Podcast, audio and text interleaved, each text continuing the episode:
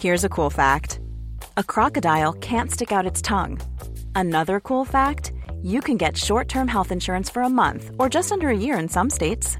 United Healthcare short term insurance plans are designed for people who are between jobs, coming off their parents' plan, or turning a side hustle into a full time gig. Underwritten by Golden Rule Insurance Company, they offer flexible, budget friendly coverage with access to a nationwide network of doctors and hospitals. Get more cool facts about United Healthcare short term plans at uh1.com.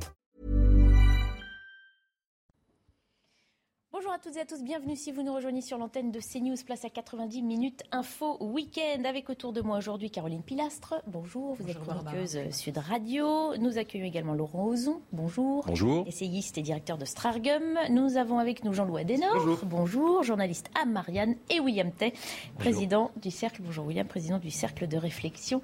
Le millénaire, une bonne ambiance sur ce plateau, ça promet pour les discussions à venir, mais il est 15h30, l'heure du rappel des principaux titres de l'actualité signé Arthur Muriot. Trois policiers ont été placés en garde à vue à l'inspection générale de la police nationale. Ils sont visés par une enquête après avoir tiré hier sur une voiture en plein Paris touchant deux individus. Ces tirs auraient été effectués car le conducteur aurait cherché à échapper à un contrôle. L'homme, blessé au thorax, et la femme touchée à la tête se trouvent toujours entre la vie et la mort. Nouvelle fusillade aux États-Unis faisant au moins trois morts et 11 blessés. Elle s'est déroulée un peu avant minuit, heure locale, dans une rue animée de la ville de Philadelphie à l'est du pays. Plusieurs tireurs auraient ouvert le feu sur la foule. Les policiers auraient tiré sur un des suspects, mais on ignore encore si celui-ci a été neutralisé. Aucune arrestation n'a eu lieu pour le moment, selon les médias locaux. Aux Philippines, le volcan Bulusan est entré en éruption. Elle a duré 17 minutes et l'on a pu observer un énorme nuage de cendres s'élever dans le ciel. Les villages alentours ont été évacués avec un niveau d'alerte d'un sur cinq. Les autorités s'attendent à des possibles nouvelles éruptions. Les Philippines sont considérées comme la ceinture de feu du Pacifique avec une vingtaine de volcans actifs. Avant d'évoquer la politique en France et cette campagne des législatives, ses enjeux également, on va partir outre-Manche car nous sommes aujourd'hui au quatrième et dernier jour des festivités du jubilé de la reine d'Angleterre. Londres est en fête avec en ce moment une immense parade pour, clôturer les célébrations de ses 70 ans de règne historique d'Elisabeth II.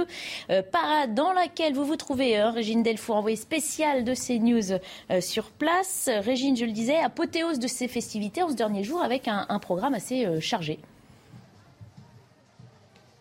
Oui, alors là, euh, aujourd'hui, euh, depuis quelques instants, c'est la grande parade, c'est la parade euh, historique hein, qui va retracer les 70 ans de règne de la reine Elisabeth II.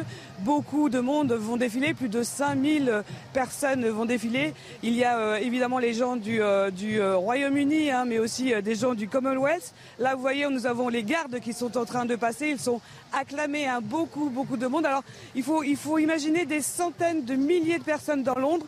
Nous sommes sur le mall, là. Le mall est, maintenant interdit à l'accès à, à la population. Beaucoup de gens sont dans les rues, dans les rues avoisinantes. Il y a des écrans partout dans Londres. C'est une immense fête. À l'issue de cette parade, il y aura un concert, le dernier concert, et tout doit se terminer à 17h ici. 18h pour vous, Barbara. Puis on en sait un petit peu plus. hein. Il y avait un suspense quant une apparition ou non euh, de la reine d'Angleterre. On sait qu'elle a été euh, très fatiguée par sa première apparition. Sera-t-elle à la fin de cette parade? Non, il y a peu de chances que la reine soit là, puisque la reine est à Windsor. Elle se repose depuis euh, jeudi après-midi. La, journée, elle était apparue deux fois au balcon. Elle était restée 26 minutes euh, debout. L'après-midi, elle était partie à Windsor. C'est là où elle a d'ailleurs euh, allumé les illuminations qui ont été illuminées donc partout dans le Royaume-Uni, mais aussi dans les 54 pays du Commonwealth. Nous ne l'avons pas vue à la cathédrale de Saint-Paul. Or, elle ne rate rarement une messe. Elle n'était pas non plus au Derby d'Epsom euh, hier au concert, euh, le grand concert qui a été donné hier, qui a été euh, vraiment quelque chose de majestueux, avec un hommage euh, notamment de son fils assez, assez bouleversant. Il nous a demandé d'accueillir, il a demandé à la foule d'applaudir très très fort pour que la reine puisse peut-être entendre. Elle était à Windsor, on ne sait qu'elle n'est pas à Buckingham, Barbara. Merci euh, Régine. Une dernière question hein, sur ces grands moments. C'était aussi le retour euh, de Meghan et Harry euh, à Londres. On sait qu'ils ont été parfois hués. Ça fait partie des moments aussi qui vont marquer ces festivités.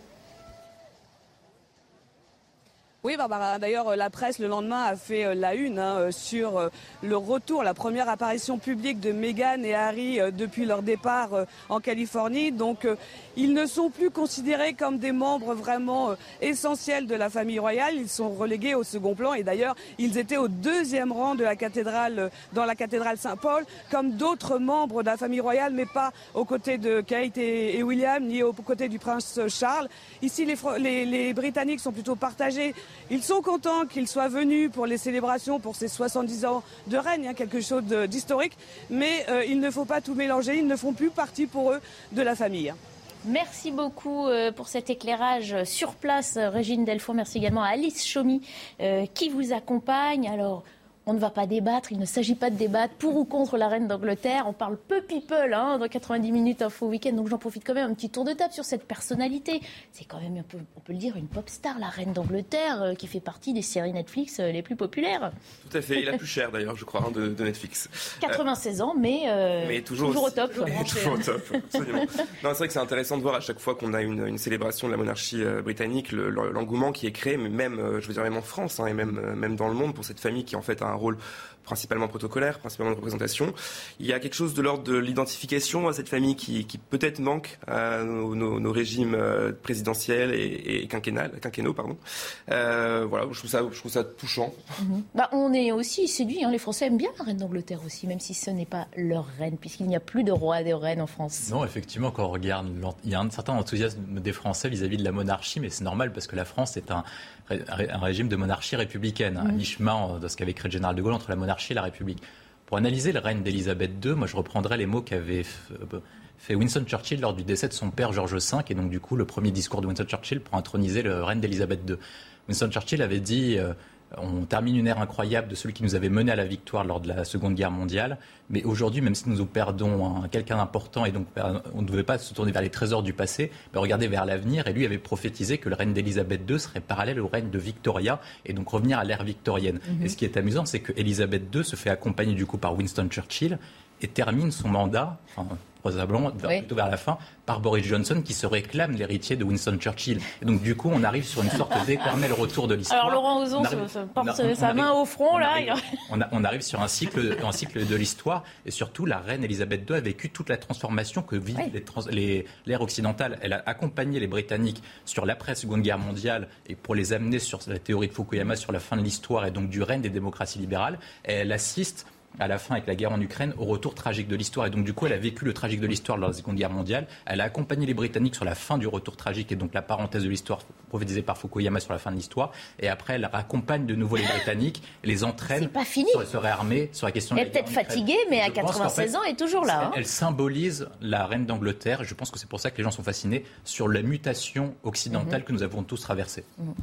Bien résumé, hein, Laurent Ozon ne sait plus quoi dire. Mais il n'était pas tout à fait d'accord. Non, pas vraiment. Je pense qu'elle est surtout en fait un, rideau de fumée qui donne l'illusion euh, britannique d'une continuité en quelque sorte euh, dans le temps, alors qu'il n'y a plus de continuité précisément. Il n'y a plus de continuité civilisationnelle, il n'y a plus de continuité de puissance, il n'y a plus de continuité d'influence, etc.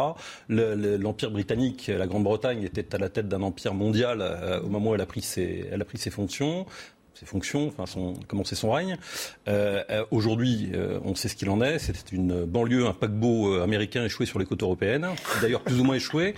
Et, et, donc cette famille royale, en quelque sorte, elle est rassurante parce qu'effectivement, elle donne à tous mm. l'impression finalement tout continue comme avant, alors qu'en fait plus rien ne va comme avant.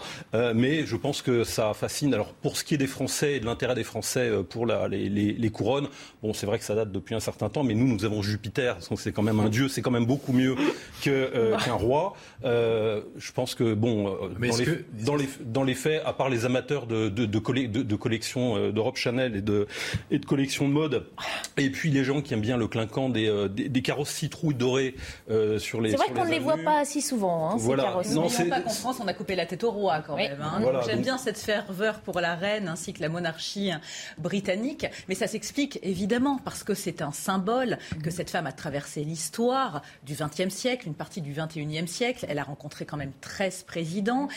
Elle n'est pas élue et c'est pour ça qu'elle est autant appréciée. Elle règne, certes, mais sans jamais donner son opinion. Donc c'est plus facile pour elle que pour n'importe quel autre politique.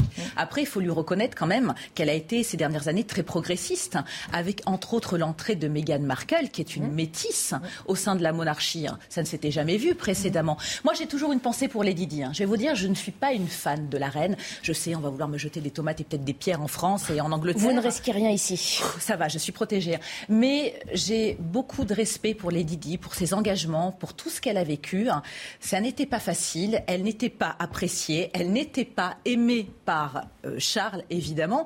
Et donc, hein, on a tendance à oublier, en fait, hein, que la reine, à un moment donné, a été mise à mal. Elle a même été vilipendée par le peuple. Elle a dû s'exprimer télévisuellement, médiatiquement parlant, pour expliquer qu'elle apportait son soutien aux Britanniques, à ses petits-enfants, dans cette épreuve. C'était la première fois qu'elle prenait la parole hors événements symboliques nationaux. Donc euh, voilà, c'est très beau c'est un jubilé. Évidemment, la reine. C'est la tradition britannique. Exactement, et c'est un symbole avant tout et un point d'ancrage pour les Anglais et peut-être pour le reste du monde aussi. Hein. Une image qu'on n'a pas commentée, mais on va retourner voir euh, Régine Delfour parce qu'on a revu cette image, euh, une première aussi, hein, cet hologramme de la reine à travers la vitre du carrosse. Euh, elle n'est pas là physiquement, Régine, mais elle est quand même un peu là d'une façon ou d'une autre. Oui, parce que ce carrosse, il est important, hein, Barbara. C'est le carrosse royal, hein, celui qui a servi euh, pour son couronnement. Et donc, il y, a, euh, il y avait cette image où elle était jeune pour que, puisqu'elle n'est pas là, comme je vous le disais, elle n'est pas à Buckingham Palace, on ne la verra certainement pas. C'était pour que la foule puisse la voir. Et d'ailleurs, quand le carrosse est passé, tout le monde a applaudi, Barbara.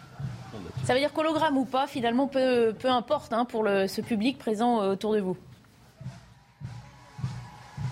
Oui, parce que c'est 70 ans de règne, hein, c'est historique, ça ne sera jamais euh, égalé. C'est un record puisque son arrière-grand-mère, la reine Victoria, n'avait fait que 63 ans, 63 ans de règne. Je vous rappelle que le prince Charles a 73 ans, que William aura le 21 juin 40 ans. Il est peu probable qu'ils arrivent à régner tous les deux 70 ans, donc c'est quelque chose d'historique. Et puis la reine, elle est, elle est très aimée ici en Angleterre et aussi dans le Commonwealth. C'est une femme, certains nous parlent d'un membre de leur famille. Ils ont grandi avec la reine. Ce sont des générations, c'est intergénérationnel. On a vu des grands-mères, on a vu euh, des mères, on a vu leurs petites filles. Tout le monde est là. C'est, en fait, euh, la reine, elle réunit un peu tous les Britanniques. Merci beaucoup Régine Delfour et merci donc encore une fois à Alice Chaumy qui vous accompagne pour euh, ces festivités. On va revenir en France à présent. Euh, trois minutes avant le flash, euh, le rappel des titres, mais on a le temps de commencer une petite thématique puisque dans une semaine en France, nous serons tous appelés aux urnes pour le premier tour des élections législatives. La campagne se poursuit donc avec de nouveaux incidents relevés à l'encontre des candidats. Après Marine Le Pen, c'est Jean-Michel Blanquer qui a été la cible d'opposants. Solène Boulon. Sur cette vidéo, Jean-Michel Blanquer, vêtu d'une chemise blanche, se fait asperger de mousse. L'ancien ministre de l'Éducation nationale a été pris à partie ce samedi au marché de Montargis. Il a réagi à cette agression sur Twitter.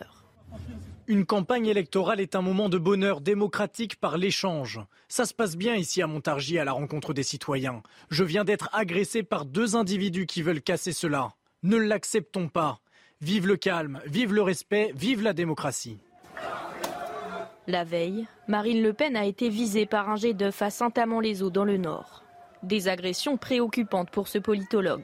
Ce sont les symptômes de quelque chose qui probablement peut s'embraser. On sait que dès le moment où vous avez des violences vis des politiques, c'est que vous avez à la fois une crise de légitimité et une crise de la politique au sens qu'elle est eh l'outil de pacification du débat public. Selon les données provisoires du ministère de l'Intérieur, 956 élus ont été pris pour cible entre le 1er janvier et le 9 mai 2022, dont 773 victimes d'insultes, notamment des menaces de mort. En 2021, le ministère de l'Intérieur avait recensé 1186 élus victimes de violences. Je vous propose de faire d'abord le point sur les principaux titres de l'information d'Arthur Muriot pour que je n'ai pas à vous interrompre euh, en début de réponse. On parle de tout ça dans un instant. Une explosion de produits chimiques a causé 49 morts et plus de 300 blessés au Bangladesh. Un incendie s'est d'abord déclaré dans un dépôt de conteneurs obligeant plusieurs centaines de sauveteurs à intervenir. Une heure après le départ du feu, des conteneurs de produits chimiques ont explosé. Selon les autorités, le nombre de victimes devrait encore augmenter en raison de l'état critique des blessés. Un million de véhicules de la marque Mercedes sont rappelés. La raison, un potentiel problème de freinage pouvant provoquer la coupure entre la pédale de frein et le système de freinage. Il s'agit de modèles datant des années 2004 à 2015 de la série SUV, ML et GL ainsi que le minivan, minivan de luxe classe R. Dernier jour de célébration du jubilé de la reine Elisabeth II. De grands déjeuners publics ont été organisés partout dans le Royaume-Uni. Le prince Charles, accompagné de son épouse Camilla, se sont rendus au stade de cricket The Oval de Londres où était organisé l'un de ces repas. Alors que la parade est en cours, la dernière journée du jubilé se terminera ce soir par un concert du chanteur Ed Sheeran. On revient donc sur cette dernière euh, agression à l'encontre de Jean-Michel Blanquer, deux enseignants donc, qui lui ont donc jeté à la figure de la crème chantilly de la mousse. Hein. c'est selon qui euh, vont donc, ont été placés en garde à vue, comparaîtront devant la justice le 4 juillet. On entendait dans le reportage Benjamin Morel expliquer, selon lui, hein, ces, ces, violences, ces incidents, une crise de légitimité avec euh, le pouvoir en place, des jets de farine, des crachats ont malheureusement toujours existé. Pourquoi cette période que nous vivons maintenant serait différente en fait, les politiques vivent ce que les Français vivent au quotidien. Ah. C'est uniquement un prolongement. On a des problèmes de sécurité en France, on a un problème d'autorité de l'État. Mhm. Donc il, est, il serait anormal en fait que les politiques soient tellement à l'écart de la société qu'ils soient protégés de ce type d'action. Mais pourquoi est-ce qu'on vit ce, ce type d'action et pourquoi est-ce que la société a changé? Premièrement, c'est ce que dit le rapport de la CIA qui décrypte en fait toutes les décennies les grandes mutations mondiales. On vit une polarisation de la société. C'est-à-dire qu'en fait, des personnes refusent de se parler entre elles et sont obligées de se confronter en se polarisant davantage. Mhm. Le deuxième point qui est clé, c'est la question de la radicalité c'est-à-dire que les personnes, notamment, deviennent de plus en plus radicales. Et donc, du coup, au départ, on était uniquement sur les sujets verbaux. C'est-à-dire que quand on n'était pas d'accord avec un ministre ou un homme politique, on lui écrivait une lettre, on lui écrivait un message. Et maintenant, on a besoin d'exprimer sa radicalité, son mécontentement, notamment avec des gestes qui sont de plus en plus violents. Alors maintenant, comment on fait pour y résoudre? Simplement, pour y résoudre, il faut restaurer l'autorité de l'État. Il faut réappliquer la politique sécuritaire en France qui a été trop souvent dégradée et sous-estimée. Les politiques, quand ils vivent ça, en fait, ils vivent ce que vivent les, les citoyens au quotidien. Quand vous faites agresser dans la rue, quand vous recevez des quand vous recevez des agressions verbales, mais vous pouvez interroger n'importe quel citoyen, il vivra exactement la même chose. Et ce qui se passe au niveau des politiques se passe au niveau des pompiers, se passe au niveau des policiers, des agents de poste ou même Tous des les symboles d'une autorité. Euh, Je enfin, ça veut dire qu'on ne veut plus discuter, on ne sait plus discuter en France. Je pense d'abord qu'il faut quand même peut-être un peu euh, prendre du recul sur cette question-là. Il est question de, mousse mm. et d'un œuf. On n'est pas, en termes de violence, on n'est mm. pas vraiment sur de la violence particulièrement euh, importante. Sauf que l'agressé porte plainte et que ah la justice se derrière. Qu'il se considère agressé, ça me pose absolument aucun problème. Après tout, pourquoi pas?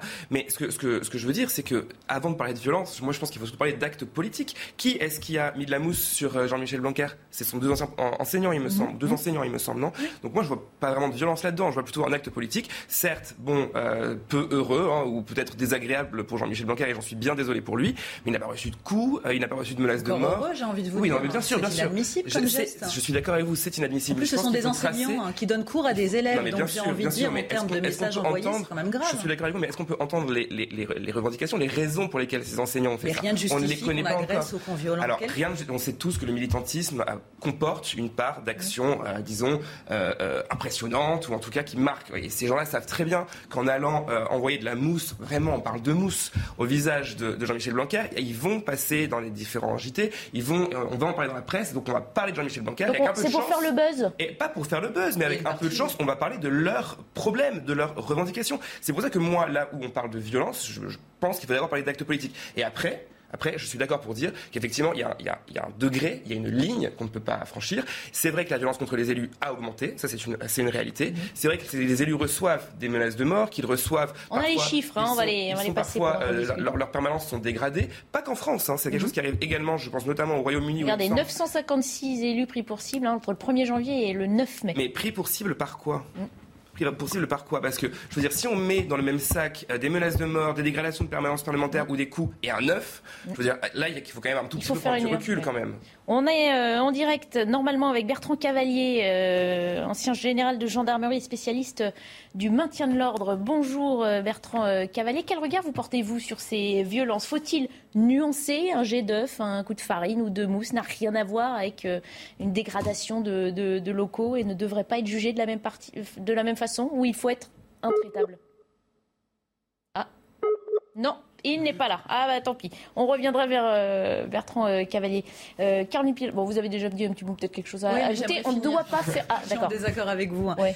Évidemment que la violence est inhérente à la nature humaine, malheureusement. Ça a toujours existé, ça existera toujours. Mais rien ne justifie et rien ne dédouane ce genre d'acte.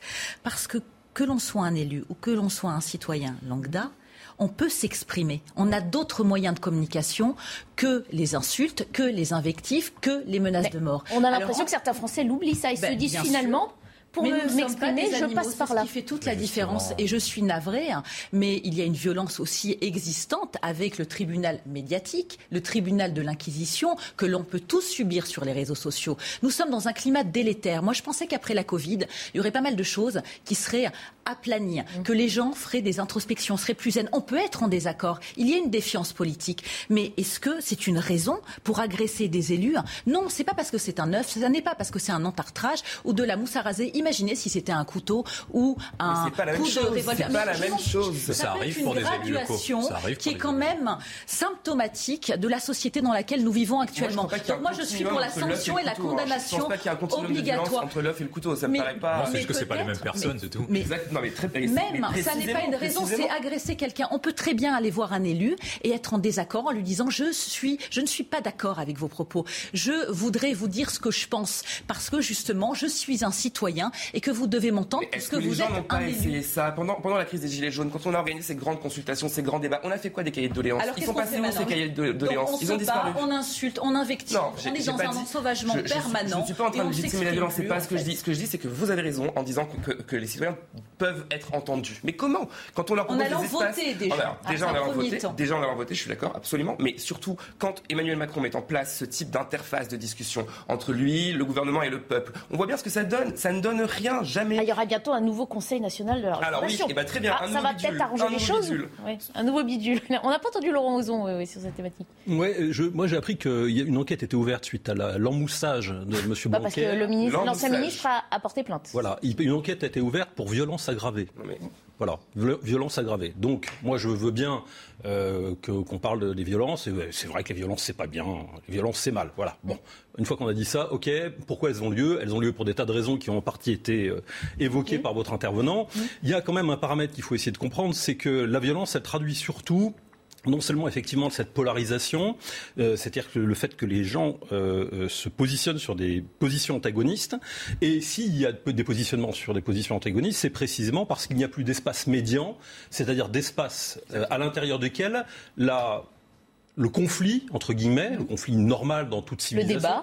on n'est pas avec le climat de violence de la République romaine, là, hein, où c'est pas les fermiers généraux qui étaient coursés à bout de, à, bout, à coup de fourche au XVIIe siècle. Donc, euh, un certain nombre de politiques font office de fermiers généraux pour l'Union européenne, hmm. certes, mais euh, ils ne sont pas encore poursuivis à coups de fourche. Donc euh, aujourd'hui, la situation n'est pas totalement, totalement violente non plus. Il faut je pense que ce sont plutôt des volontés d'humiliation. C'est pour ça d'ailleurs que ce qui est visé, c'est l'œuf, la tarte, etc. Il y a toujours un côté un petit peu ridicule, quelque chose de ridicule, voilà. Et oui, mais précisément, Qu'est-ce que ça dit? Ben, Ça dit simplement que les gens ont besoin d'abaisser la fonction, la fonction politique. Et pourquoi est-ce qu'ils éprouvent le besoin d'abaisser la fonction politique ou un certain nombre de dirigeants politiques? Précisément, peut-être parce que, sous une forme de mimétisme, je ne veux pas faire de la psychanalyse à deux balles, mais parce qu'ils se sentent aussi abaissés par la fonction. Alors attendez, parce qu'on a retrouvé euh, général Cavalier, Bertrand Cavalier, bonjour, ancien général de gendarmerie, spécialiste du maintien de l'ordre. Vous avez entendu un peu ce qui se dit sur ce plateau. Euh, on parlait de la nuance ou pas à apporter à ces différents actes euh, d'incivilité et de violence. Qu'en pensez-vous? Je crois qu'il y, a toujours un débat qui vise à relativiser ce qui se passe. Moi, je reste euh, sur un constat qui est aujourd'hui unanimement reconnu, y compris par le président de la République. Souvenez-vous de sa déclaration après, euh, malheureusement, le, décès de, ce policier en Avignon, Patrick Buisson. On, est confronté à une, délinquance qui est en, augmentation constante. Nous sommes dans une société devenue violente, hein, qui est marquée par une violence globale. Donc je crois qu'il faut quand même euh, aujourd'hui s'intéresser, s'interroger sur le fond et sur les manières d'apporter une réponse réelle euh, à l'évolution de notre société. On le disait tout à l'heure vis-à-vis des politiques, les mécontentements ont toujours existé, les façons de les exprimer aussi.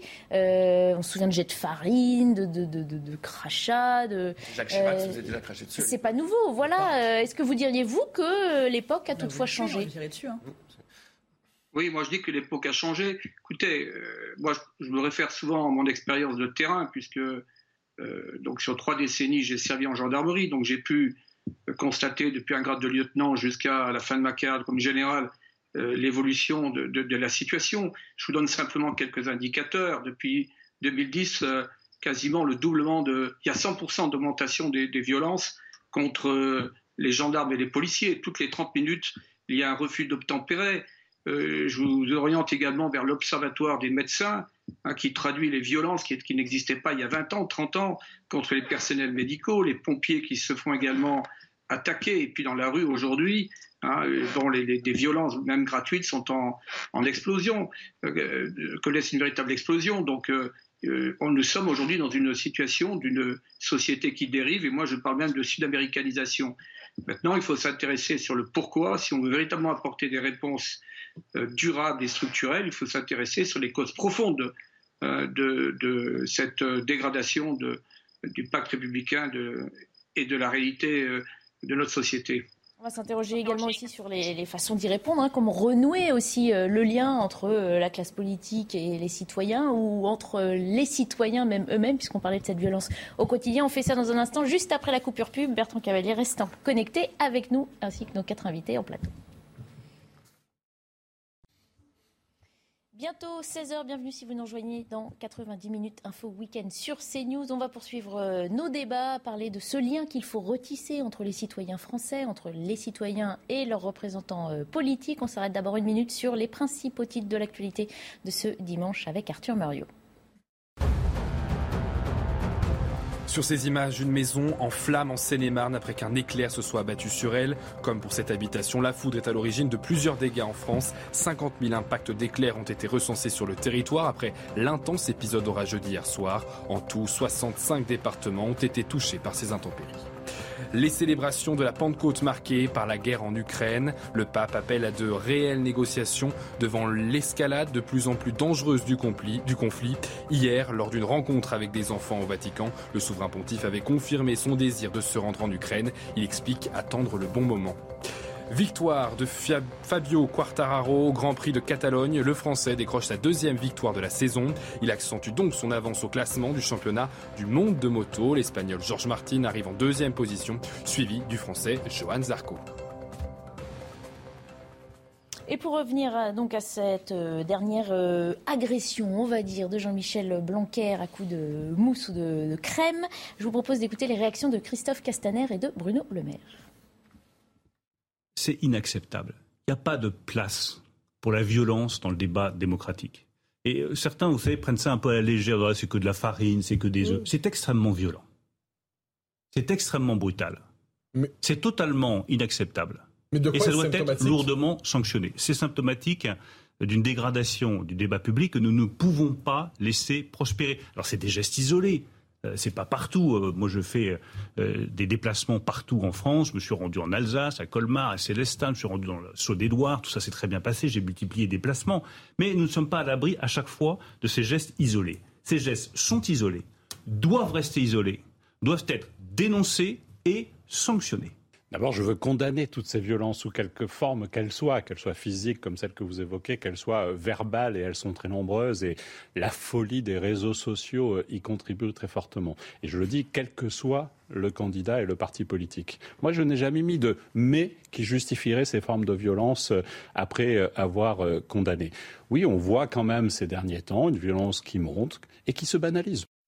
Jean-Louis Adenor, je vous ai vu lever les yeux pour dire qu'il ne faut pas tout mélanger. Il n'empêche. Est-ce que derrière tout ça, ce qu'on n'entend pas, notamment dans les propos de Bruno Le Maire, c'est aussi on ne doit rien laisser passer Parce que laisser passer un œuf ou de la farine, peut laisser euh, d'autres aller plus loin. Il y, a, quelques mois de ça, il y a un homme qui s'appelle Rémi Daillé qui a été arrêté parce qu'il avait fomenté un plan pour essayer de renverser la République. Ok? Mm. Donc quand on écoute Bruno Le Maire parler comme ça, on a l'impression qu'il y a un continuum depuis l'œuf jusqu'à l'insurrection armée. Quoi. Mm. C'est pas possible de dire des choses pareilles quand même. Je veux dire, si ces personnes-là euh, en viennent à ce type d'actes qui sont certes violent, mais c'est une violence politique quand même toute différente de, mhm. d'une insurrection ou de, choses comme ça. Est-ce qu'on est qu'on va entendre ce que ces enseignants avaient à dire? Pourquoi est-ce qu'ils ont agi comme ça? Pourquoi on ne l'entend pas déjà? Ils ne l'ont pas dit. Non, mais ils auraient pu aussi scander leurs leur euh, revendications au moment du buzz, justement. Vous qu'ils ne l'ont pas fait. Est-ce qu'on s'est posé la question de savoir ce que ces enseignants voulaient?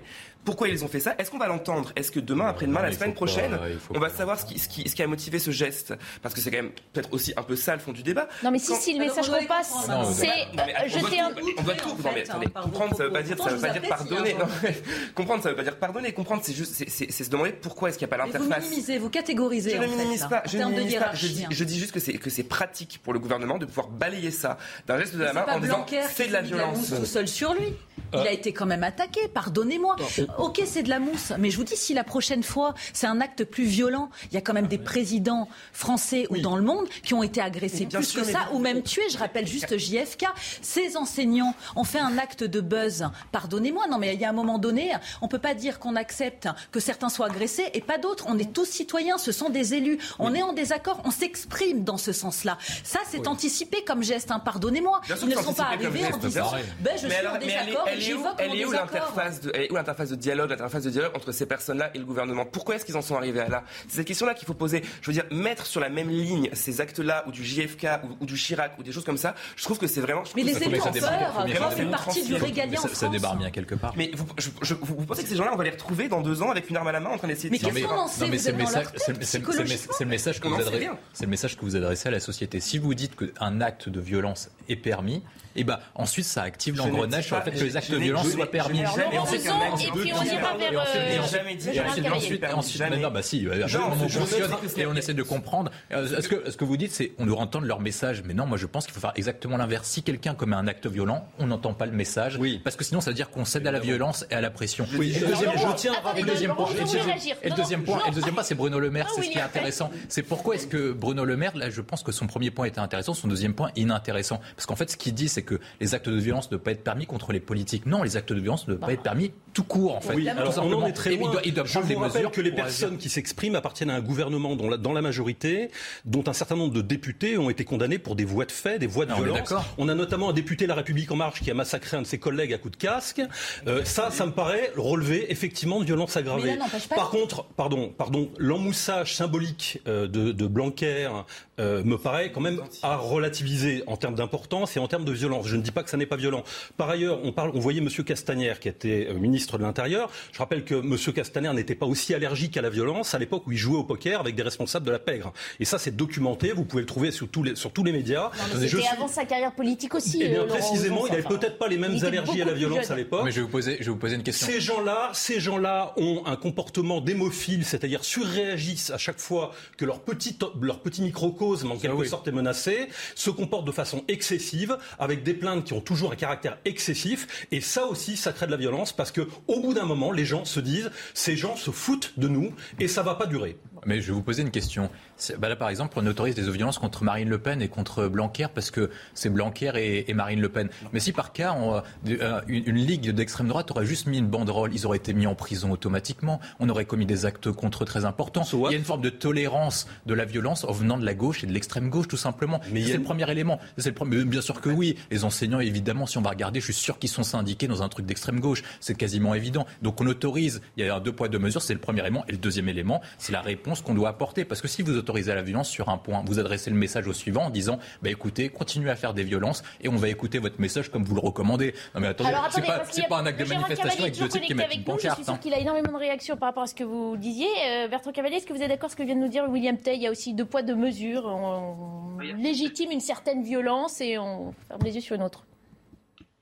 Il y a peut-être deux poids, deux mesures, ça. Je crois que le, moi, je déplore ce qui est arrivé, mais dans ce cas-là, il faudrait également s'inquiéter de faits beaucoup plus graves que vivent nos concitoyens au, quotidien.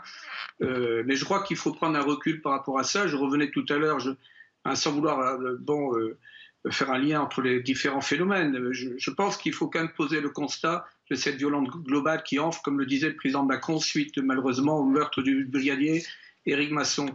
donc il y a un gros problème de fond dans notre société et qui touche également les politiques. Moi, je crois qu'il y, a des situations beaucoup plus graves que vivent des élus de proximité, hein, qui n'ont plus d'autorité, qui sont contestés, qui sont menacés. Ça, je dirais, c'est un, un élément révélateur d'un climat qui est quand même préoccupant. Mais je crois qu'il faudrait également aujourd'hui euh, s'intéresser davantage euh, à tout ce qui touche hein, donc euh, notre société dans ce, qu'il y a de d'évolution en termes de respect de l'autorité, de manque de respect de l'autorité, de contestation. Et en fait, d'une certaine manière, s'attaquer à un ministre, comme cela a été fait, ça participe de ce relativisme et de cette perte totale de référence. Euh, je ne veux pas tomber dans, le débat philosophique, mais, je crois qu'il faut s'intéresser au pourquoi de ce qui nous arrive depuis 20 ans, 30 ans, 40 ans, et qui ne cesse aujourd'hui de s'amplifier. Euh, aujourd'hui, rien n'est rassurant s'agissant euh, de, de, la sécurité de notre pays, de la sécurité des concitoyens, et puis de ce qui touche les politiques il y a vraiment une véritable violence tout azimut.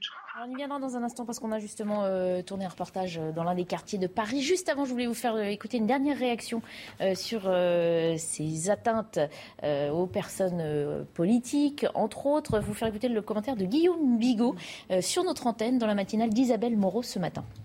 François Mitterrand, combien de fois François Mitterrand a eu le visage couvert de crachats? Il les a essuyés et continuait son, son, son périple. Quand euh, on interpellait Charles de Gaulle, on lui disait mort au con, il répondait vaste programme. Voilà, maintenant, ces petits êtres fragiles de la République en marche, si on leur met un peu de mousse, ils portent plainte. C'est ça le problème aussi. Et, quand, les politiques disent euh, on est à portée de baffe, et quand les politiques vont porter plainte parce qu'il y a une violence qui est symbolique, ils ne comprennent pas que dans la politique, il y a une violence symbolique. Voilà, comment vous trouvez ce commentaire hein? On est d'accord, il faut tout condamner, euh, mais peut-être apporter de la nuance. Euh, c'est vrai ce qu'il dit, euh, Guillaume Bigot. mais évidemment, il y, a toujours, il y a toujours eu de la violence contre les, personnalités politiques et même contre les monarques, de mm. toute façon. Mais à l'époque, ce qu'on faisait, c'est qu'on sacralisait la fonction. Et donc, du coup, on élevait la fonction. Il y a une forme de désacralisation de la mm. fonction politique, dans la mesure où c'est pas uniquement les citoyens qui ont désacralisé la fonction, c'est les politiques eux-mêmes qui ont désacralisé la fonction en étant mauvais, nuls, avec quasiment aucun résultat. Et surtout, ils ont voulu pipoliser leur, leur fonction et donc, du coup, ils ont à peu près ce qu'ils méritent. Moi, je ne suis pas là pour. Bah oui, bah, ils, ont leur, ils ont leur responsabilité. Ils ont aussi. victimisé, puisque ce que dit aussi euh, Guillaume Bigot, c'est ça. Les autres s'en prenaient plein la figure. Bon, bah, ils essuyaient, ils repartaient. C'était pas si grave, là où aujourd'hui, un politique va peut-être plus facilement porter plainte. Non, mais il y a une différence. Mais il y a une sorte de parallèle en, termes d'évolution. C'est-à-dire que quand vous aviez un président de la République qui s'appelait le Charles de Gaulle, bah, évidemment, personne n'allait cracher sur le général de Gaulle parce qu'il incarnait la fonction. Et du coup, il était respecté par les citoyens, par ses pairs. Et on, personne n'allait imaginer, pour reprendre la phrase de François Fillon, qui imagine-t-on le général de Gaulle se faire cracher dessus? C'est quasiment inconcevable. Et à partir du moment où vous aviez des politiques qui ont désacralisé la fonction, les personnes, les citoyens français se sont adaptés aux politiques. Et ça va un peu dans les deux sens. C'est-à-dire que dans la mesure où les citoyens sont devenus plus violents, il y a une société qui est plus violente, mais il y a aussi les politiques qui se sont désacralisées par leur fonction, par leur envie et par leur manque de résultats. Qui leur Alors, Bertrand Cavalier, qui est plus loin, hein, c'est plus difficile pour lui d'intervenir, veut réagir, donc on lui passe la parole. Oui, je pense qu'on est sur des phénomènes euh, croisés euh, de violence, mais également de désacralisation du politique. C'est pour ça que depuis tout à l'heure, je, pense qu'il faut s'éloigner un peu de, ce fait qui est regrettable hein, pour euh, l'ex-ministre Blanquet, mais qui n'est qui est pas pour moi fondamental. bon, on est sur euh, donc euh, une dérive de deux professeurs, mais il faudrait s'attacher aujourd'hui à s'intéresser à ce qui est beaucoup plus important. Comme je disais, les élus de, terrain, cette contestation de l'autorité de proximité, du quotidien, parce que c'est ce qui euh, témoigne d'un délitement social. Donc là, on est sur un fait, bon, se faire entarter, ce n'est pas nouveau et ça existera toujours. Je crois qu'il faut prendre un peu de distance par rapport à ce qui s'est passé et puis peut-être poser les vrais problèmes euh, aujourd'hui que rencontrent notamment les élus, tous ceux qui sont détenteurs d'autorité, de pouvoir. C'est là, c'est là d'abord la véritable question, sans compter bien entendu la situation de, nos concitoyens. Alors justement, ouais. On, va y venir parce que comme ça, on va pouvoir aussi euh, avancer dans, notre débat. Ce thème de la sécurité qui revient aussi dans le cœur des préoccupations de la population. À Paris, le thème s'invite même dans l'un des quartiers les plus aisés de la capitale, le 16e arrondissement, historiquement paisible et épargné par l'insécurité. Vous allez le voir dans ce reportage de Solène Boulan et Loïc Tondat. Certains habitants confient, confient ne plus se sentir sereins dans la rue. Habitantes du 16e arrondissement de Paris, ces femmes ont listé les points de deal signalés par les riverains au sein de leur quartier. Elles dénoncent une montée en puissance de l'insécurité. Aujourd'hui, c'est assez simple. Vous avez des dealers qui sont du matin au soir dans la rue, qui dealent devant les enfants, devant les parents. Vous avez des voisins qui n'osent pas toujours porter plainte parce qu'il se trouve que ces dealers vivent dans leur immeuble. C'est très compliqué de porter plainte contre son voisin. On a peur des représailles. Certains habitants ont même été contraints de changer leurs habitudes depuis leur arrivée. Je ne mets plus de bijoux, plus de bagues. Je ne sors plus avec mes sacs de marque. Je prends des tote bags. D'autres dénoncent le comportement de certains riverains, comme cette femme dont le mari a subi une agression en pleine rue. Mon mari était euh, sur le quai, euh, Louis Blériot, dans un endroit très calme. il y a une voiture avec deux passagers euh, qui jettent ses détritus par la fenêtre. Mon mari leur dit que Paris n'est pas une poubelle. Ils sortent, le mettre par terre et le roue de, coude, de pied et de poing. J'appelle ça de la violence gratuite. Des inquiétudes qui s'ajoutent à celles de l'ouverture prochaine d'une structure de soins pour toxicomanes. Elle doit être installée dans l'ancien hôpital Chardon-Lagache. Voilà, vos réactions à ce reportage. Euh, si la violence arrive dans ces quartiers qui étaient plus tranquille que d'autres Est-ce que c'est pas le signe évident qu'elle gagne, elle gagne du terrain, fatalement? Ah, Il y, a deux choses dans, ce, dans ce sujet. Il y a la violence et la question du, deal, hmm? surtout. Hein, c'est comme ça hmm. ce qu'elles expliquent, ce qui, ce qui, dérange ces dames, et je comprends tout à fait qu'elles soient dérangées par la présence de dealers dans leur quartier. Hmm. Euh, c'est un phénomène qu'on vit à Paris, dans d'autres arrondissements depuis, euh, depuis plus longtemps. Donc effectivement, la violence, euh, il y, a, une mutation de la violence, ça, je, ne contesterai pas ça, mais il y a surtout une lutte à mener contre le trafic de drogue, qui est une lutte qui est extrêmement complexe, puisque c'est un phénomène qu'il faut prendre à la racine c'est-à-dire pas en France en mhm. réalité, et qu'il faut pouvoir accompagner jusqu'en France et jusqu'à euh, jusqu'au quartier où ces drogues sont vendues. Donc ça, c'est un problème euh, de police judiciaire en l'occurrence, et je n'ai pas l'impression que ça, ça concerne vraiment une, montée euh, comme ça systémique de la violence. C'est particulier à la question du deal. Mhm. Mais ce deal, ces deals se sont aussi déplacés et gagnent d'autres quartiers. C'est toujours la même. Bah, ce qui est amusant, dans, enfin amusant entre guillemets, dans ce, dans ce reportage, c'est que la personne explique que en fait les dealers euh, vivent dans le 16e arrondissement et dans son immeuble. et ça, c'est très amusant. Ça veut dire qu'il y a aussi un grand remplacement de population dans les, dans les, dans les, dans les beaux quartiers de Paris, hein, où, les, euh, où les bourgeois sont remplacés par les dealers, parce qu'ils doivent gagner plus qu'eux finalement à force. Euh, bon, tout ça est évidemment très triste. Et Ou parce que vendeurs et acheteurs se rapprochent aussi. Et peut-être parce que, effectivement, les gens qui ont les moyens de se les payer, bien que les coûts de la, la drogue aient considérablement baissé, ce qui explique en grosse partie d'ailleurs l'augmentation de la consommation, ou vice-versa d'ailleurs. non, une, chose est sûre, c'est que ces quartiers qui ont été longtemps dans le déni, et cette classe sociale qui y vivent, qui ont été longtemps dans le déni, euh, parlant de sentiment d'insécurité, euh, lorsque le populo se prenait des coups de couteau euh, à la sortie du métro, commence à se rendre compte et à découvrir que euh, ce qu'est la vie des, autres et, des autres quartiers depuis euh, plusieurs dizaines d'années. Alors, on ne va pas s'en réjouir, mais on espère en tout cas que ça leur permettra d'affiner leur vote la prochaine fois et qu'ils réfléchiront à deux fois avant d'élire des, euh, des gens qui sont, par leur décision, largement responsables de, cette situation. On termine le tour de plateau sur ce thème et avec Bertrand Cavalier également. Dans une minute, le temps de faire un point sur l'actualité avec Arthur Muriot.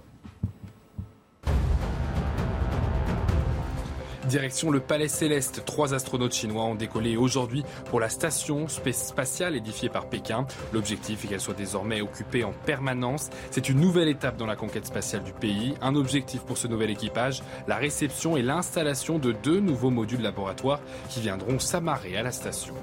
Avec l'augmentation des prix de l'énergie, de plus en plus de Français se tournent vers les maisons autonomes dotées de panneaux photovoltaïques. Il serait 61% selon la DME à se sentir prêt à investir dans cette source d'énergie. Un bon moyen de faire des économies. L'objectif est de 4 millions de logements équipés de ce type de technologie à l'horizon 2030. Victoire française à Roland Garros, Caroline Garcia et Christina Maldenovic ont remporté le tournoi de double face aux Américaines Coco Gauff et Jessica Pegula. En 2016, elles avaient déjà remporté le double. Elles n'avaient pas joué ensemble depuis 2017. Le duo s'est reformé en début de cette année pour l'Open d'Australie. Caroline Pilas, donc réaction à cette euh, violence qui euh, finalement euh, atteint tous les quartiers. On doit aussi se poser la question des solutions. Qui a les moyens d'intervenir dans le quartier? Le premier échelon, c'est le maire. Et puis cette politique globale, si c'est lié aussi au, deal de drogue, c'est l'État. Comment on s'en sort Par quoi on commence pour Alors déjà, je tiens à dire qu'il y a toujours eu des vols dans les beaux quartiers. Parce que forcément, comme il y a beaucoup d'argent, c'est plus simple d'aller voler avant de parler des dealers dans le 16e, dans le 6e, dans le 7e, à Neuilly, que dans des quartiers qui sont plus populaires, forcément. Maintenant, on peut prendre ça à la dérision. On peut trouver que c'est ironique, sarcastique ce que dit cette dame, mais c'est une réalité quand on est une femme en France, et en l'occurrence, moi j'en parle pour la région parisienne, puisque je n'ai rien déconnecté. Je prends le métro, je n'habite pas très loin de ce quartier, et oui, on sent un sentiment plus que d'insécurité. C'est-à-dire qu'on est obligé de changer de tenue. Ça ne veut pas dire qu'on porte des marques, que nous soyons des femmes sandwich, mais si on a envie de porter un bijou qui nous tient à cœur, qui peut être un héritage familial, pas je suis pas en train de dire euh, un bouchon de carafe, bien évidemment, mais ne serait-ce qu'un collier en or, ou si on met des talons, on va se dire qu'on peut être agressé. Donc c'est un phénomène qui existe et dans n'importe quel quartier parisien. Je tiens à le dire, qu'il soit privilégié ou qu'il soit plus précaire. Donc maintenant, c'est un fait. Donc moi, je ne rigole pas avec ça parce qu'on le vit toutes. On le sait, en dehors de parler. Et, même, et même pour poursuivre euh, votre commentaire sur toute la France, en fait. Bien sûr. Ce qu'avait décrit Christophe Guillu était pertinent. En fait, il appelait ça la France périphérique. C'est-à-dire que des gens quittaient les banlieues pour aller partir en France périphérique parce qu'ils vivaient plus l'insécurité. Ils vivaient euh, la, la, question de l'insécurité. Et donc, du coup, des personnes sont obligées de changer leur comportement pour s'adapter aux dealers. Et maintenant, on est en une époque qui est quand même, quand même incroyable. C'est-à-dire que ceux qui respectent pas la loi, ceux qui commettent des violences, ceux qui prospèrent l'insécurité en France, ceux qui font prospérer la loi des gangs et l'insécurité, gère le territoire. Les personnes qui sont en face, les Français ordinaires, sont obligés de changer de comportement, de changer de tenue, de pas de pas porter les bijoux, de changer d'habitation. Et c'est la loi des gangs qui domine. C'est quand même incroyable dans ce pays. Et alors que normalement, la véritable, et c'est pour votre question, normalement c'est le politique qui doit intervenir pour nous débarrasser des gangs et pas l'inverse. C'est pas aux Français de s'adapter aux gangs, c'est aux gangs de respecter la loi de la République. Pour terminer là-dessus, c'est une réalité. Et oui, évidemment, il faut que l'État fasse son travail. Il y a une défaillance, il y a une, une carence de l'autorité. On le dit sur suffisamment de sujets on a l'impression que ce soit dans ce quartier, et une fois de plus, je ne fais aucun distinguo, mmh. que ce soit un quartier plus populaire ou un quartier privilégié, vous avez le droit de vous habiller, de porter ce que vous voulez sans être agressé. Pardonnez-moi. Donc là, on est en train de jouer sur le côté lutte des classes qui me paraît insupportable. Et moi, j'attends des politiques, justement, qu'ils agissent sur ces questions, quelle que soit la personne. Bertrand Cavalier pour conclure, et puis on, enchaînera. Alors, je dirais que les premières victimes de, cette violence globale, qui cette violence générale, ce sont les classes populaires. Hein, cette classe populaire, pas simplement dans les banlieues, mais également dans les zones périurbaines et aujourd'hui dans les zones rurales, puisque cette violence, elle s'étend partout. Je crois que j'étais d'ailleurs très étonné que ce débat sur l'insécurité soit assez escamoté dans le cadre de, la campagne présidentielle. Alors, ce qu'il faudrait, c'est quand même faire ce constat, sortir du déni, comme l'exige notamment Jacques Julliard, et puis apporter des réponses concrètes qui participent d'un renouveau d'une éducation qui réaffirme le principe d'autorité, confère Régis Debray. Deuxièmement, d'une présence euh, des forces de sécurité qui, soit quand même plus efficace, qui soit plus réelle. On a, on, a abandonné quelque part le terrain. C'est froid y revenir. La Cour des comptes dit qu'il y a eu des avantages considérables donnés notamment à la police nationale, mais qu'il n'y a pas eu euh, en échange de, productivité de sécurité qui suivent. Vous voyez, il faut aller dans tous les domaines s'agissant de cette restauration de sécurité qui est attendue par, nos concitoyens. Les moyens de la justice, bien évidemment. Déjà, sortir du déni est un préalable qui est très important. Et puis je terminerai, euh, euh, puisque j'ai évoqué plus que jamais, par une éducation qui reforme du citoyen. Un citoyen, comme disait Camus, un individu est un être contraint. Merci beaucoup euh, Bertrand Cavalier d'avoir participé à nos débats aujourd'hui. Je rappelle que vous êtes ancien général de gendarmerie et spécialiste du maintien de l'ordre. On va poursuivre euh, nos débats en plateau, parler euh, de cette campagne des législatives qui se poursuit, car dans une semaine, nous serons tous appelés aux urnes pour le premier tour. Dernière ligne droite de campagne dans une relative indifférence de la part des Français. C'est ce que nous résume Clémence Barbier. Dans la liste de leurs priorités, les loisirs, mais pas la politique. À quelques jours des élections législatives, certains Français n'iront pas voter. Nous sommes en concert, donc nous travaillons et nous ne pourrons pas être euh, présents à nos bureaux de vote. Ben, moi, je vais voter euh, au premier tour, mais au deuxième tour, je ne pourrai pas voter, je serai en vacances. Pour la plupart des personnes, je pense qu'ils ne voient pas l'intérêt. Ça, je connais pas trop.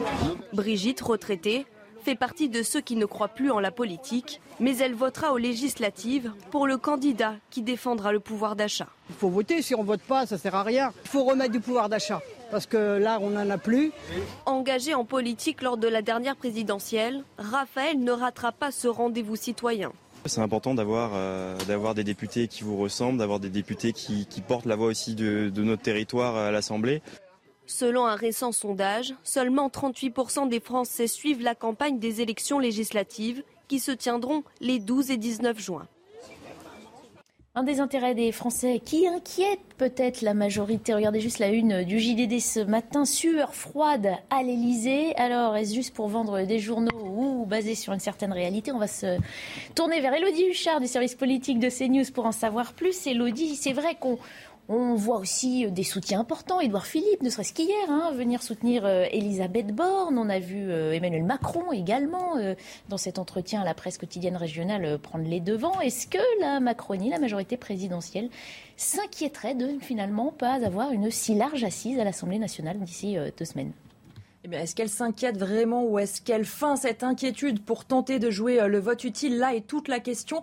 Rappelons-le, en 2017, 308 députés En Marche étaient arrivés à l'Assemblée euh, nationale. Désormais, ils ne sont plus que 267 en fonction des exclusions ou des départs. Il faut 289 députés pour avoir la majorité absolue. Donc comment y parvenir? Eh bien d'abord en faisant euh, campagne, notamment Elisabeth Borne, vous le voyez sur ces images qui étaient tout le week-end dans le Calvados. Ils sont 15 ministres, incluant Elisabeth Borne, à être en Elle nous l'a dit l'autre jour, les sondages ne posent pas la question, mais ministres sont mobilisés sur le terrain. Deuxième stratégie, on le voit aussi, Édouard Philippe sortir les poids lourds. On voit aussi, par exemple, Christophe Castaner aller euh, tenter de défendre d'autres candidats. Elisabeth Borne elle-même est allée euh, défendre ses troupes. Et puis, il y a aussi le fait de taper sur ses adversaires. Emmanuel Macron, dans cette interview à laquelle vous faisiez référence, a déclaré, je le cite, le projet de Jean-Luc Mélenchon ou de Marine Le Pen, c'est le désordre et la soumission. Elisabeth Borne nous disait ce week-end que ces deux partis feraient des fausses promesses aux Français. Et puis, enfin, il y a aussi cette stratégie bien connue, agiter le risque des extrêmes pour tenter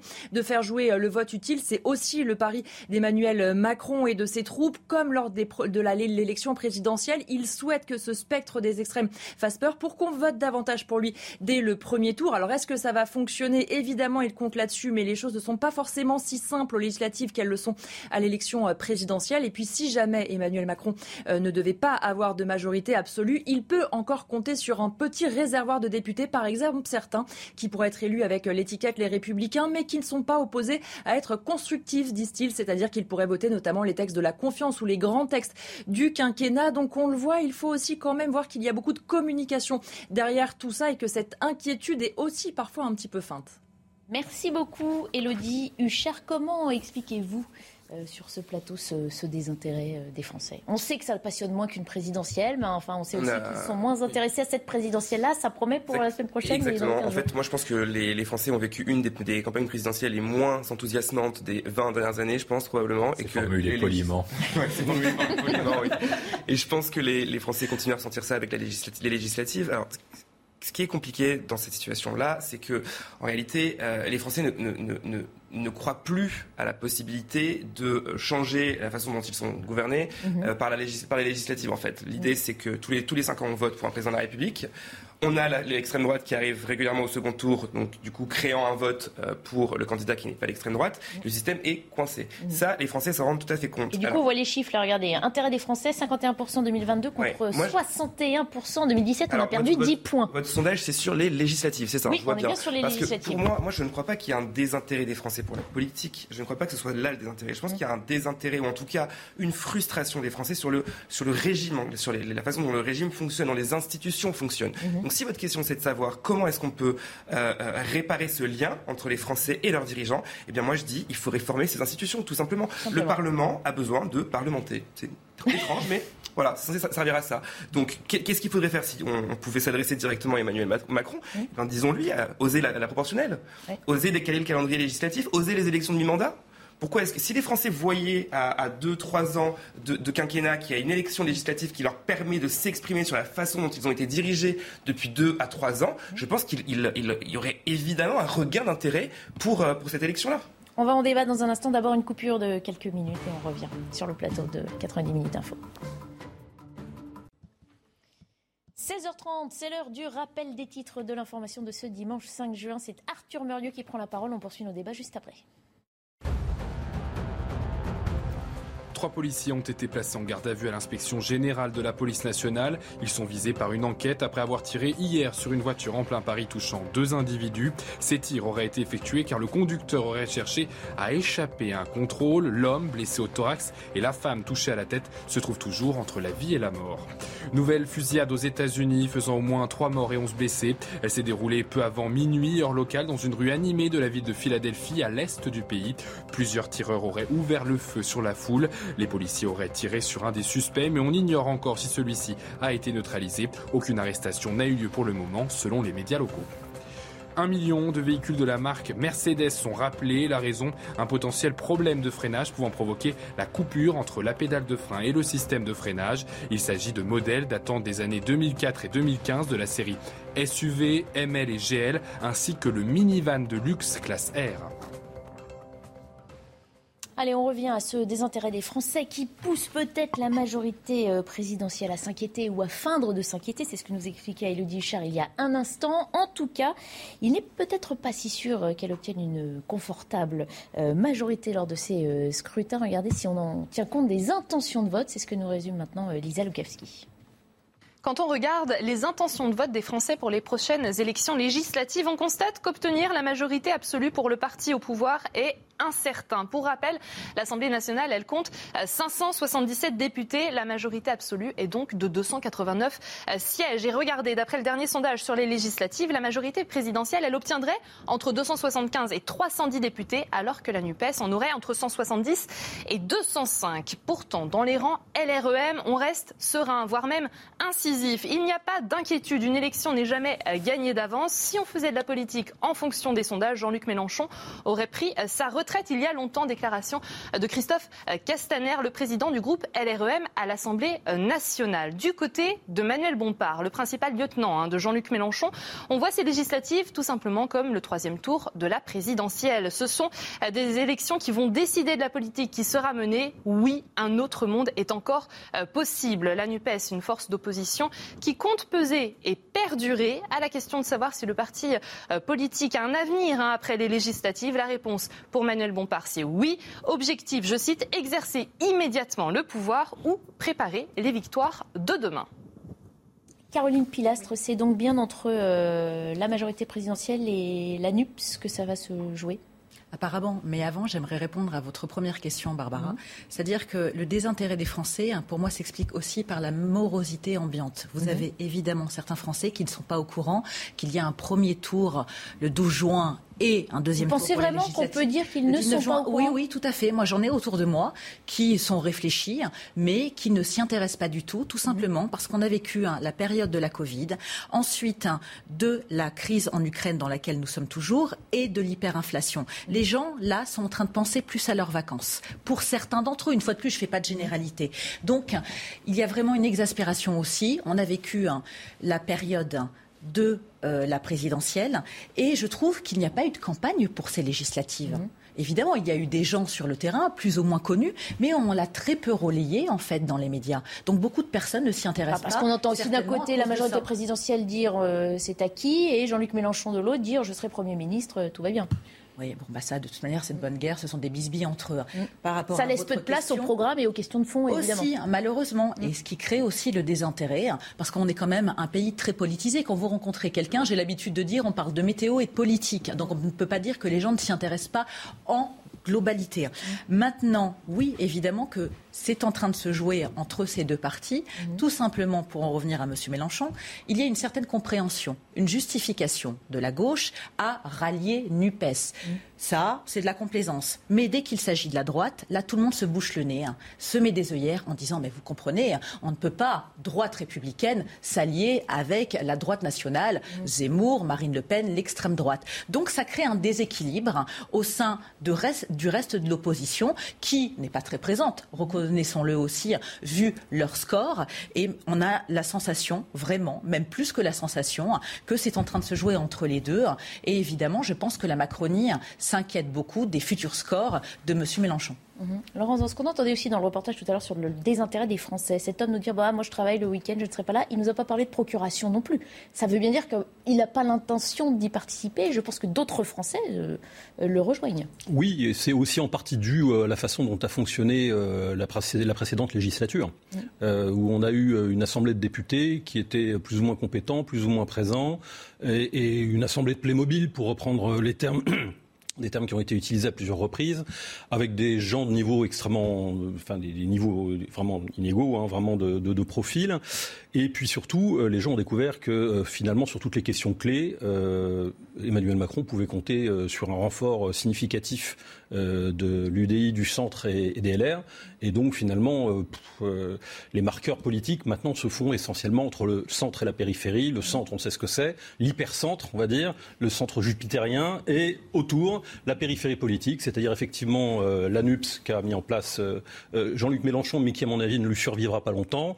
Et, ah, on sait déjà que les groupes ne fusionneront pas à l'Assemblée nationale. Hein. Il n'est pas question d'un parti unique. On sait que c'est surtout une stratégie électorale. Oui, puis quand on connaît surtout leur divergence de fond sur des sujets clés, on sait que ça ne durera pas. Tout ça est tenu par la, je dirais, l'étoffe, le, le poids euh, la culture, l'expérience de Jean-Luc Mélenchon et son, son savoir-faire politique, mais on sait que ça ne lui survivra pas longtemps, donc euh, euh, il ne va pas rester en politique non plus jusqu'à 105 ans, c'est pas la reine d'Angleterre. et de l'autre côté droite, effectivement. Faut pas sous-estimer ça, hein, parce que la culture la démocratie chez la France insoumise, c'est pas vraiment ça. Hein. Et, je crois qu'il n'a pas, un, il a pas un fils qui va lui, ou une fille qui va lui succéder après lui. il a mis son gendre législative. Hein.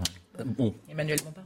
Et bref, et du côté droite, effectivement, on a le RN avec euh, le, le, le, RN et, et, euh, et, les candidatures de, de reconquête, euh, qui eux n'arrivent pas visiblement à se, à se, à se retrouver présents dans ces sondages, qui est assez surprenant parce que tout le monde sait, tout le monde pressent qu'au-delà de la question du pouvoir d'achat, qui va certes être très prégnante dans les, les, mois qui viennent, des questions sécuritaires, des questions fondamentales, notamment autour des questions de, de, de la guerre, autour des questions de sécurité le potentiel migratoire euh, d'une crise, d'une crise euh, de, de, de l'inflation euh, et, de la, et des famines possibles en Afrique, tout cela devrait normalement pousser les gens à essayer de diversifier l'offre politique au niveau législatif et à ne pas donner une majorité et un chèque en blanc à Emmanuel Macron.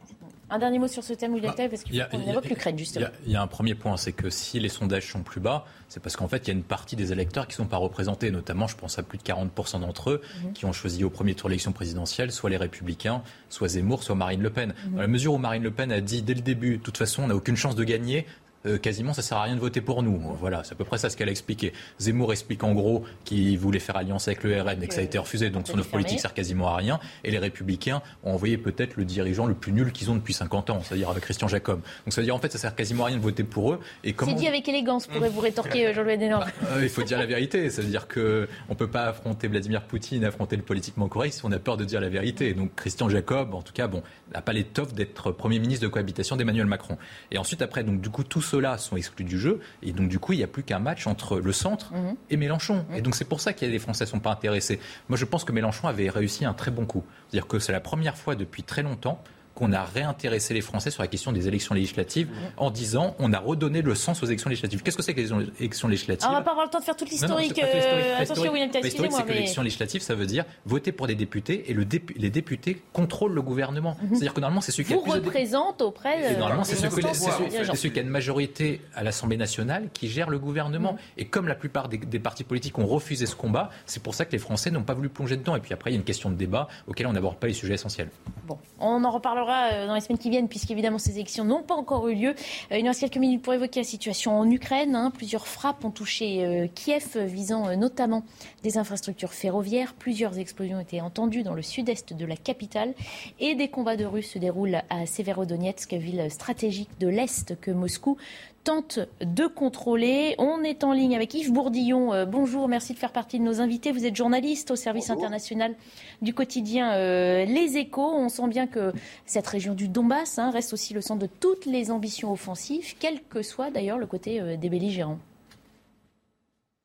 Oui, effectivement, la bataille en cours à Severodonetsk est de ce point de vue-là euh, importante, puisqu'on sait que la conquête de l'ensemble du Donbass est désormais l'objectif politique affiché par euh, le Kremlin, euh, même s'il veut aussi contrôler le littoral, et les combats font rage. Alors, effectivement, l'armée ukrainienne avait dû perdre à peu près 80% de cette ville et a fait une contre-attaque surprise qui lui a permis d'en reprendre la moitié. apparemment, ils ont tendu une espèce de piège au forces russes en les laissant avancer, ou du moins, disons qu'en reculant, ils reprenaient un peu d'avantage, puisque dans des combats urbains, l'artillerie russe a moins d'avantage, et ils ont pu euh, ainsi euh, reprendre du terrain euh, rue par rue. C'est un élément de la bataille, mais il faut bien reconnaître que Severodonetsk n'est pas un verrou militaire, c'est-à-dire que c'est une la conquête par l'armée russe serait très importante sur le plan politique puisque c'est la capitale administrative de facto de la région de Lugansk, mais le vrai verrou militaire, il est plus en arrière, ce sont les villes jumelles de Kramatorsk et de Slaviansk. On a senti aussi le, ton se durcir du côté de Vladimir Poutine, hein, qui euh, euh, s'adresse toujours aux Occidentaux de manière plus offensive. Il a dit récemment les livraisons actuelles d'armes visent à prolonger le conflit. Si des missiles de longue portée sont livrés à l'Ukraine, alors nous tirerons les conclusions et utiliserons nos armes pour frapper euh, des sites. Est-ce que la France doit changer, selon vous, sa politique, son attitude dans, ce, dans cette offensive? Eh il faut reconnaître que les déclarations du président Macron, qui insiste à plusieurs reprises, et il a encore fait dans une interview à la presse quotidienne régionale vendredi sur le fait qu'il ne faut pas humilier la Russie, montrent une ligne différente des autres alliés, qui d'ailleurs met Paris un peu en porte-à-faux, parce que malheureusement, l'Élysée ne précise pas ce qu'ils entendent par ne pas euh, humilier la, la Russie. Est-ce que ça veut dire qu'il ne faudrait pas aider l'Ukraine à reconquérir les territoires perdus depuis le 24 février. Ça serait grave parce que ça serait en gros acter euh, une prime à, l'agresseur.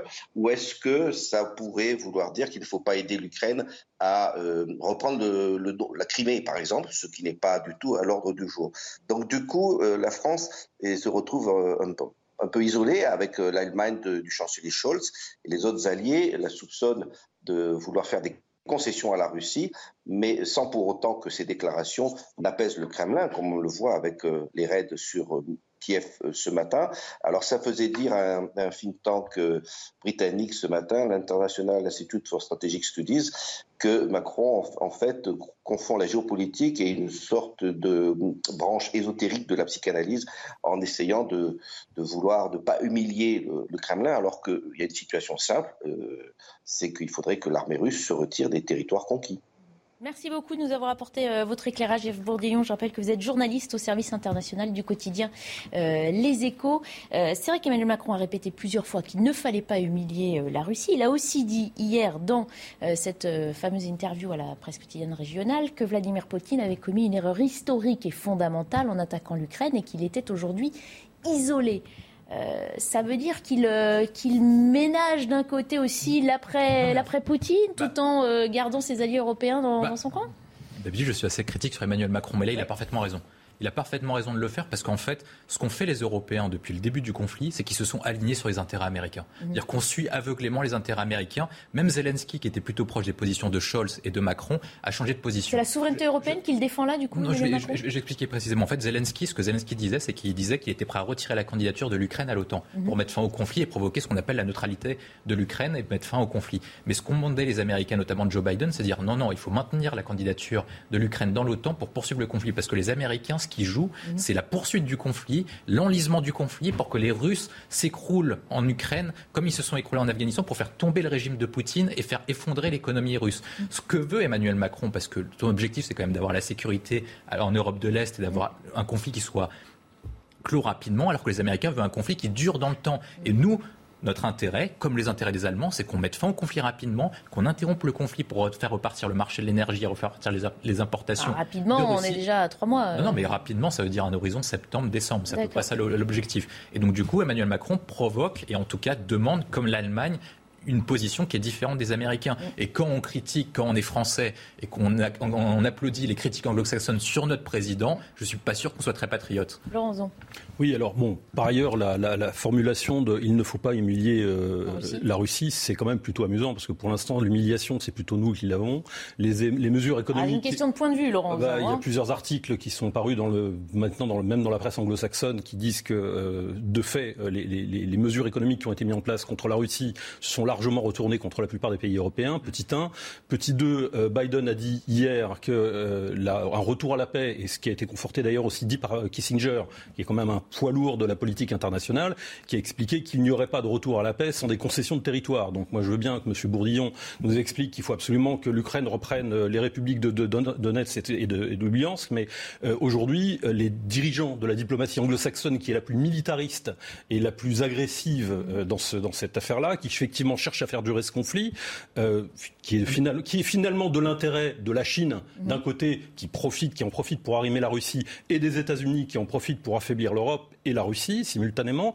Euh, même ceux-là, même eux disent maintenant euh, qu'il y aura de toute façon des concessions territoriales à faire. Pourquoi? Bah, Tout simplement parce que les territoires dont on parle, ce sont des territoires qui font partie d'un pays dont les frontières ont été déterminées très récemment dans l'histoire et qui sont peuplés de populations russes et russophones.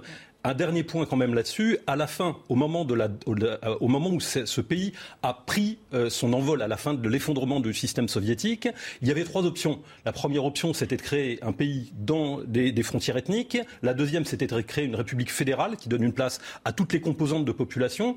Et euh, la, troisième, c'était euh, de faire la guerre et de faire l'épuration. Malheureusement, le régime de Kiev a choisi l'épuration et c'est pour ça aussi qu'on en est là aujourd'hui. On s'arrête un dernier point info dans 90 minutes. Euh, info Week-end et puis on terminera la conversation. Sur ces images, une maison en flammes en Seine-et-Marne après qu'un éclair s'est abattu sur elle.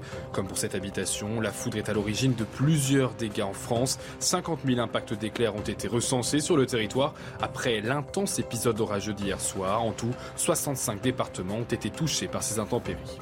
Aux Philippines, le volcan Bulusan est entré en éruption. Elle a duré 17 minutes et l'on a pu observer un énorme nuage de cendres s'élever dans le ciel. Les villages alentours ont été évacués avec un niveau d'alerte d'un sur 5. Les autorités s'attendent à de possibles nouvelles éruptions. Les Philippines sont considérées comme la ceinture de feu du Pacifique avec une vingtaine de volcans actifs. Une explosion de produits chimiques a causé 49 morts et plus de 300 blessés au Bangladesh. Un incendie s'est d'abord déclaré dans un dépôt de conteneurs, obligeant plusieurs centaines de sauveteurs à intervenir. Une heure après le départ du feu, des containers de produits chimiques ont explosé. Selon les autorités, le nombre de victimes devrait encore augmenter en raison de l'état critique des blessés.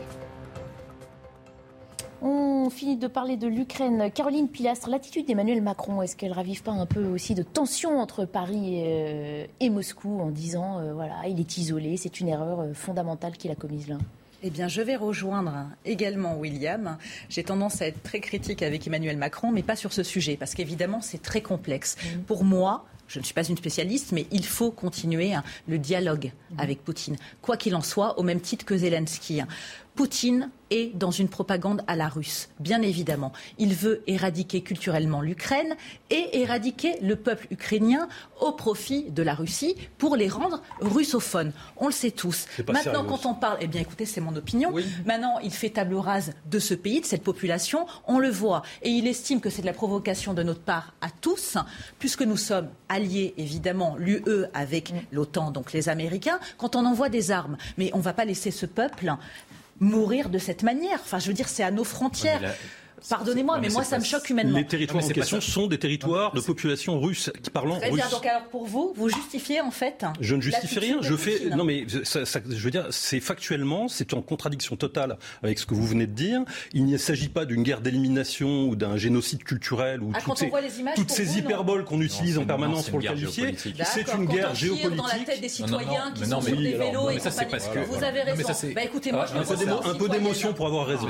Non, c'est pas c'est simplement simplement la guerre et la guerre, il y a des humains et des citoyens. Donc vous avez le droit d'avoir vos opinions, mais moi je suis en désaccord avec ce que vous dites là-dessus. Je ne peux pas le prendre de manière froide. Oui, mais la question, la question, une fois qu'on a dit ça, donc, si c'est un crime de guerre, un génocide, comme ce qu'ont commis les nazis en, en 40-45, bah, du coup il faut apporter la conséquence. Il faut envoyer les armées françaises, anglaises, américaines en Ukraine. On ne peut pas le faire parce que ah, si on le faisait, bah, c'est la troisième guerre mondiale. à ce moment-là, à ce moment-là, il faut adapter, il faut adapter les propos et c'est ce que fait Emmanuel Macron. La question, la question, la question, la question, la question, la question est géopolitique. Ça veut dire que la question essentielle, c'est qu'est-ce qu'on veut faire de l'Ukraine? Est-ce qu'on aide l'Ukraine à reprendre ses territoires? Dans ce cas-là, il faut débouter les armées russes du Donbass, de Donetsk et de Crimée. Et à ce moment-là, il faut qu'on rentre en guerre contre eux. Soit on considère qu'il faut préserver non pas l'intégrité territoriale de l'Ukraine, mais il faut faire en sorte que l'Ukraine rentre dans l'Union européenne. Et là, on adopte un accord mix. Et c'est apparemment ce que de veut toute manière, on verra par la suite pour agir. Mais juste pour en revenir à Poutine, très, on très, très, vite, très vite. du fait qu'il soit isolé et isolé, mais pas du tout. Il a une partie du monde avec lui. Bah. Là-dessus, je vous. Il a la Chine, la Corée du Nord, les le Sénégal, Indiens, récemment. Oui, euh, les pays d'Amérique du Sud. Euh, donc euh, voilà, il n'est pas tout seul. Allez, il nous reste pays musulmans. Quelques minutes. On va repartir à Londres retrouver Régine Delfour qui suit le dernier jour des festivités du jubilé de la reine d'Angleterre. Régine, vous êtes encore autour de la parade. que s'est-il passé dans cette parade sur les deux dernières heures? Oui, alors Barbara, on est toujours sur le môle. Alors il y a eu euh, le début de cette parade avec euh, le carrosse royal qui a été utilisé lors du couronnement euh, de la reine. Et il y avait l'hologramme, puisqu'elle n'est pas présente, l'hologramme d'Elisabeth II lors de son couronnement le 2 juin 1953. Après, il y avait une reconstitution, donc un bus à impérial pour chaque décennie. Dessus, des images de la reine d'époque avec les stars euh, britanniques aussi euh, du moment. Nous avons vu aussi euh, le gâteau royal. Les, corps des différentes armées britanniques ont évidemment défilé. Les, 50 les 54 drapeaux du Commonwealth aussi. Et puis des artistes. Nous avons vu des vélos. Nous avons vu aussi des voitures, des marionnettes aussi, des fameux corgis. Le corgi étant le chien préféré de la reine Barbara. Évidemment, euh, ça n'est pas tout à fait fini. Euh, la soirée s'annonce très festive aussi pour clôturer hein, ces célébrations des 70 ans de règne historique d'Elisabeth II. Oui, la soirée, enfin, la parade doit se terminer vers 17h, mais en fait là, tout le monde est en train d'arriver jusqu'à Buckingham. Et euh, la, fin, en fait, c'est un concert. C'est un concert qui est donné par Ed Sheeran. Et il y aura évidemment le God Save the Queen qui va résonner. Évidemment. Merci beaucoup, euh, Régine Delfour, et bonne soirée, si j'ai bien compris. On souhaite également une bonne soirée à Alice Chomy, euh, qui vous accompagne outre-Manche. Vous nous avez fait vivre ces quatre jours de, festivités. On a déjà parlé de la reine d'Angleterre ici, donc on ne va pas prolonger le, discours. C'est l'heure de vous remercier d'avoir participé à cette euh, émission. À suivre, repère de Jean-Pierre Elkabach, qui reçoit, entre autres, ce soir, l'ancien ministre Brice Hortefeux. Très bonne fin de journée à tous. Je vous retrouve la semaine prochaine.